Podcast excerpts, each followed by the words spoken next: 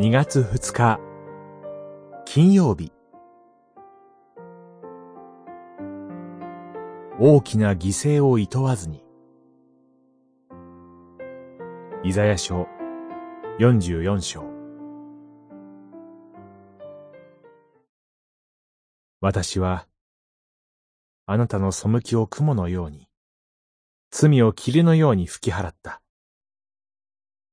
私に立ち返れ。私はあなたをあがなった。44章22節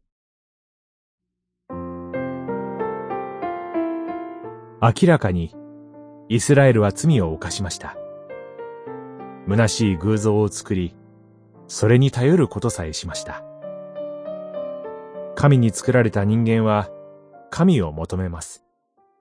しかし、神を正しく崇めることができず、神ならぬものを作ってしまいます。イスラエルに限らず、誰もが罪を持っています。しかし、神は罪を雲や霧のように吹き払うと言われます。これは比喩的な表現であり、罪を吹き払うようなことは神には造作もないということでしょう。しかし、果たして本当にそうでしょうか？神にできないことはありません。とはいえ、罪を取り除くことは、あたかも、物を右から左へ動かすようなことでしょうか？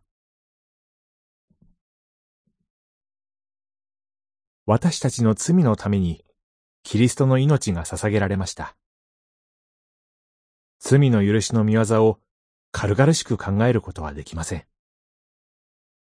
私たちの罪を何か取るに足りないもののように考えてはなりません。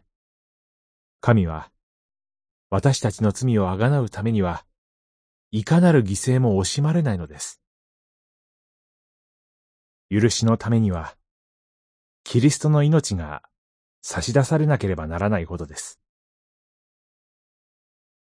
立ち返る人が起こされるために支払われた犠牲は、神には惜しくないことでした。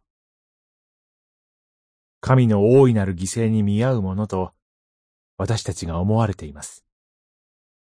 神の目には、私たちが尊いものと映っています。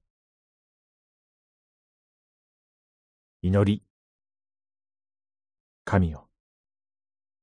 この私を尊いものと見てくださることを感謝します。